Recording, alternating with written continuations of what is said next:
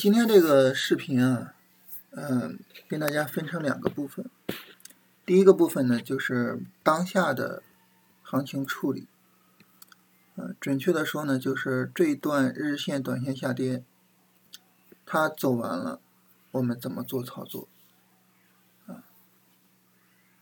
第二个部分呢，跟大家聊一下，就是整体的后市行情的一个推演，啊，也就是整体的这个后续。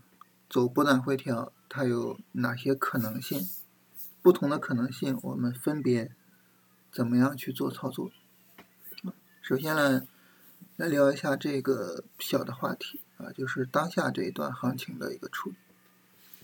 嗯，我们看具体今天的这个走势啊，就今天这个走势呢，一个高开低走啊，然后呢尾盘又回收，实际上呢还是这个短线下跌持续的一个过程。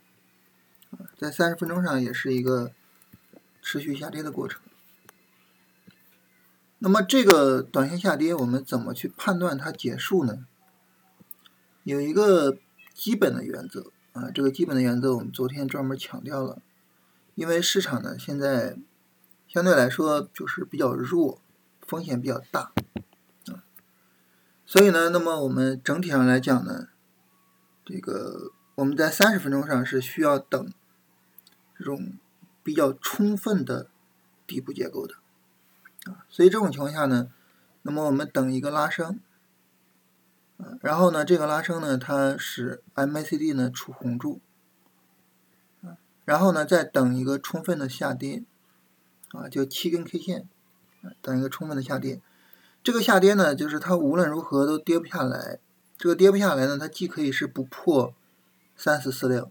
也可以是把三四四六破掉，但是呢，它构造一个底背离的结构都可以啊。我们在这个位置上去做买入，这个是我们在价格走势的角度啊去判断这一波日线、短线下跌结束的这个信号。当我们去做这个判断的时候呢，实际上就是最重要的就是。你要等，耐心的去等充分的结果，啊，不要看着行情一走得好，然后就盲目的去追高。在弱势的环境下，其实追高是非常非常危险的事情。啊，今天早晨一个高开，很多朋友就跟我感慨，啊，说不是说有风险吗？你看高开了，那下跌的时候呢，大家又又说啊，老师你说的对，有风险。但其实呢，就是。无论你说这个行情有风险还是没风险，很明显我指的根本就不是这一天之内的行情，也不是后面的一周，而是后面一两个月甚至更长时间。所以我们不要因为这种一点点的波动就比较激动啊或者什么的，就是不要追高，严格的不要追高，在弱势的环境下追高是一件非常非常危险的事情。啊，耐心的等一个充分的底部结构。那么，当三十分钟走出来这个充分的底部结构的时候，好，那我们就知道这个日线、短线下跌就结束了。结束之后呢，根据涨跌轮换，那么市场的后续是有一个日线、短线上涨走出来。啊，当然这个短线上涨它怎么走，我们一会儿再讨论。有一个日线、短线上涨走出来，那这个时候我就可以进场去做短线。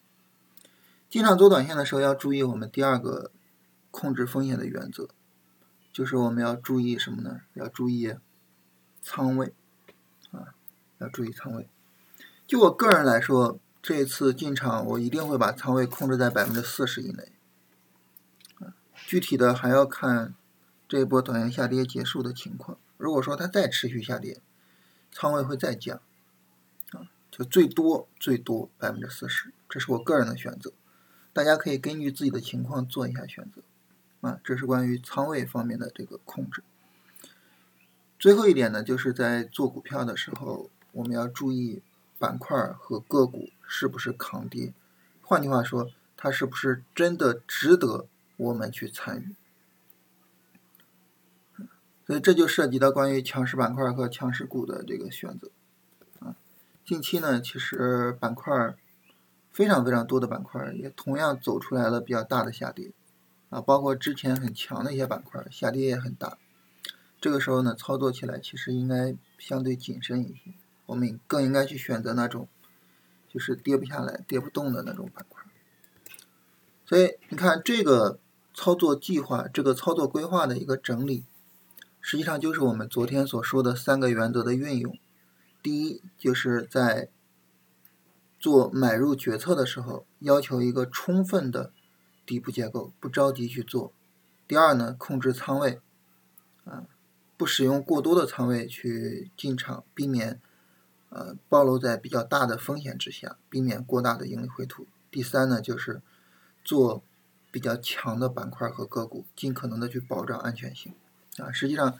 我们刚才说的这些，就是昨天所说的三个原则的具体运用。这是我们今天的第一个小话题啊。然后呢，我们来到今天第二个话题，就是关于后市行情的推演。当然，我们没办法预测后市啊，我们不知道后市会怎么走。但是呢，我们可以去推演几种市场演化的路径啊。那么，当我们把这路径推演出来之后呢，那么。我们可以慢慢去看市场是往哪个路径发展的，然后呢，我们就可以去提前做一些准备，啊，所以大概是这样一个概念。我们把各个路径按照从好到坏的顺序来排列吧。首先呢，我们来聊就是关于最好的市场走势，啊，这个市场走势好到不能再好是什么呢？就指数在这儿直接完成一个微转，有这个下跌不是下跌力度大吗？直接微直接拉起来，拉起来之后呢，当然我们使用百分之四十的仓位赚到了这一波行情的利润。然后市场新一轮的日线下跌，请注意哈，是日线短线下跌，啊，跌不下去啊，也就是跌了一周以上，但是呢就是跌不下去。好，那这个时候呢，市场就在这个过程中完成了一个相对来说规模比较小的波段回调。我们可以在这儿比较大胆的买进去，啊，我们可以恢复一个相对来说比较大一些的仓位，仓位不用太小，啊，那么这是最好的走势，啊，在这种情况下呢，我们使用百分之四十、百分之比较小的仓位去抓这一波，然后呢，我们在回调之后发现下跌就是跌不下去了，我把仓位提上来去抓后面正儿八经的上涨。啊。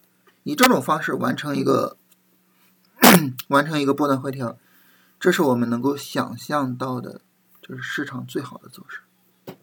其次的走势呢，就是市场在三四五零上方走一个震荡。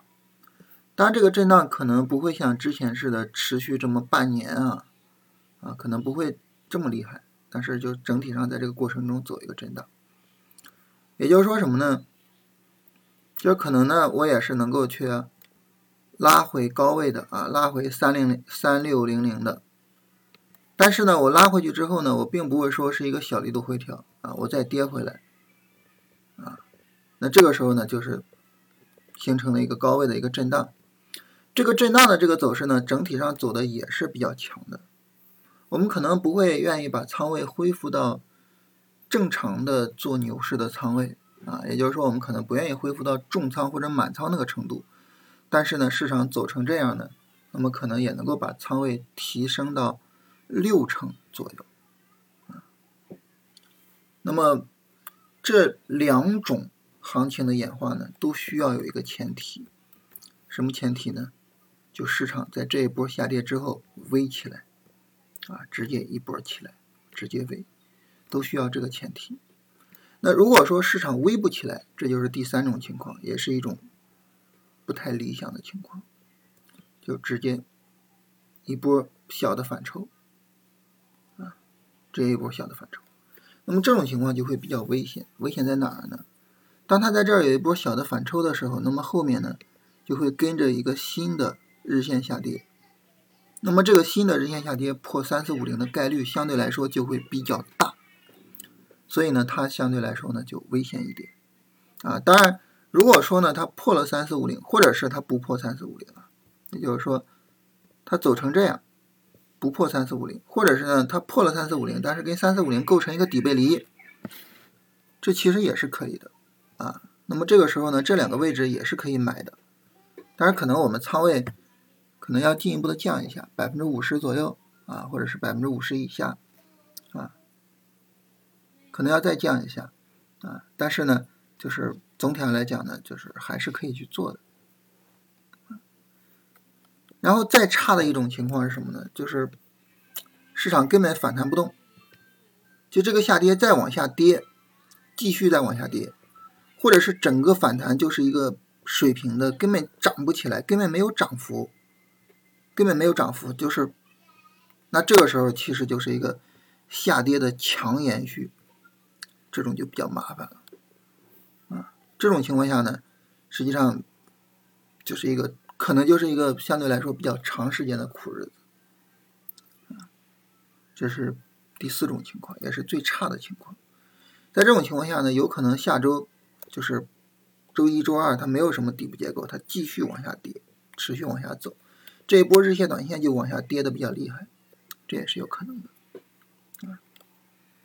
当然我们不希望走走走成这种走势，我们希望走出来第一种、第二种走势，也就是下周市场。走一个底部结构，这一波短线下跌结束，然后直接背啊，我们希望这样。但是市场具体怎么走，我们只能够跟着，就是市场的走向。跟踪市场走势这个东西呢，就是简单来说就四个字，叫做见步行步啊。也就是说呢，这个我们看一步，走一步啊。就是你看一步走一步，啊，就跟下棋似的，对方走了一步，然后呢，你往下走一步。当对方没有走这一步的时候呢，你在脑海里面去设想，我们后续怎么下呢？就是大家知道所所谓高手下棋都会往后多算几步，对吧？那对方会怎么下呢？你会想各种可能。他如果下这儿，我应该怎么应对？他如果下那儿，我怎么应对？啊，然后呢，等对方。到了某一种可能的时候，好，我按照我的那一种可能，按照我的那个规划去做应对。我们今天跟大家聊市场后市演化的可能性，实际上呢，就是帮着大家往后多看几步，啊，至少多看两步吧，啊，一步是之后的这一波短线下跌结束之后的上涨，一步是这一波上涨之后的下跌，我们多看两步。啊这个时候呢，你心里边呢有个数，啊，然后后面呢市场真的落到了我们其中的某一步的可能性的时候，我们就能够去做好这个应对，啊，这个呢是我们今天呃这一期节目的目的。所以这样的话呢，我们总体上呢就等于这个往后安排了一个什么呢？首先第一个啊，我们安排了一个。这一段短线下跌如果结束，我怎么样去参与市场？怎么样做操作？是吧？就是这个进场位啊，呃，仓位控制啊，这些呢，呃，包括这个选板块、选品种的原则，是吧？我们都聊了，这是第一个。那么这个聊完之后呢，那么就是第二个呢，就当这一波我们进场了，我们去看市场怎么涨。就后后续的这个上涨，它会走成什么样？我们根据市场怎么涨啊，我们总体上呢去做一个我们整体做操作的一个后续的啊，相对来说呢比较大一些的规划啊，这是我们今天整体上就是两个跟大家聊的目的啊。我们首要的是第一个啊，也就是下周二左右吧，下周一应该是完不成的啊。下周二左右，然后呢，整体上就是我们怎么样去理解和看待市场啊？就是第一个，这是下周两天啊，我们就需要去面对和处理的事情。然后呢，我们来看一下大家的这个问题啊。有朋友问零零二七九七是不是企稳了？嗯。那么一般来讲呢，就是对于这种持续下跌的股票，我们不考虑它是不是企稳了，就是我们我们不去做这个考虑，无论它是不是企稳了，无论它怎么走，这个股票我肯定是不会做的，所以我不考虑这个事情，我不浪费我的精力在这样的股票上。其次，啊，这只股票它有没有企稳呢？没有，没有。为什么呢？这是一个上涨周期，这个上涨周期涨不动，这是我说的，就是刚才我说大盘的时候，我说最可怕的就是这种走势，这是最可怕的一种走势。这种走势涨起来的可能性是比较小的，但是再有一波下跌的可能性相对来说是比较大的，很危险。这种走势很危险。如果说在两周之后，大盘走出来这种走势，那对于我个人来讲，我我唯一的做法就是提桶跑路，没有什么别的选择。啊，那你说它涨起来呢？涨起来我踏空，我认。啊，这种走势踏空我绝对认。然后是仁和药业，仁和药业这种持续下跌的我也不做。但这个。它涉及到什么呢？就是我们是做长线还是做短线啊？如果说我们是做长线的话还好，做短线这肯定是不做的，这考虑都不用考虑。嗯，还有朋友问六零幺八六六，这个下跌力度太大了，不做啊，肯定不能跟，下跌力度太大了。有朋友问说，这个前期大盘不怎么涨，但是呢？晃晃悠悠的涨，后来大盘大涨，个股也不涨，这个时候是应该怎么办？其实，就是对于这种情况的重点，就是你对这个股票的基本面有多少了解啊？你对它的驱动力有多大了解？这个是比较重要的。就是你对它比较了解的话，那这个时候呢，实际上就是说，你觉得基本面没没问题，你就可以拿；反过来就不能拿，是吧？有朋友说，关键拿住的这些股票。就是别人的是一直涨，我的是一直跌。别人的一直涨，你比如说我跟大家聊这个潍柴动力，今天就走的比较好。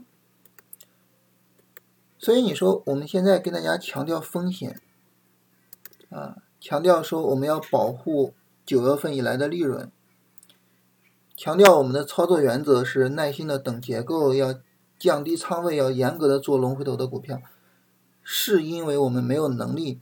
选出来好股票没有能力去赚钱吗？不是，不是，我们能够找到这样拿住就能涨的这种股票，但是呢，大盘整体的市场环境、整体的大的操作背景，现在在告诉我们，就是系统性风险可能是比较大的。这个时候呢，我们在闷着头的去进攻，闷着头的去追逐利润。它其实是非常危险的，啊，所以这个不涉及到说我们的交易能力是不是不够，不涉及到说我们的交易方法是不是不靠谱，没有，就是市场在告诉我们你要当心，那我就当心一些，啊，如果说后面这个市场它不是走的非常非常的强，那这种情况下呢，就是我对市场整个预期就降低调低一些。整个操作的仓位就尽可能的去控制。我的任务很简单，就是在这个过程中赚钱，在这个过程中守住利润，在这个过程中赚钱，在后面守住利润，然后在这个过程中赚钱，这就是我的任务。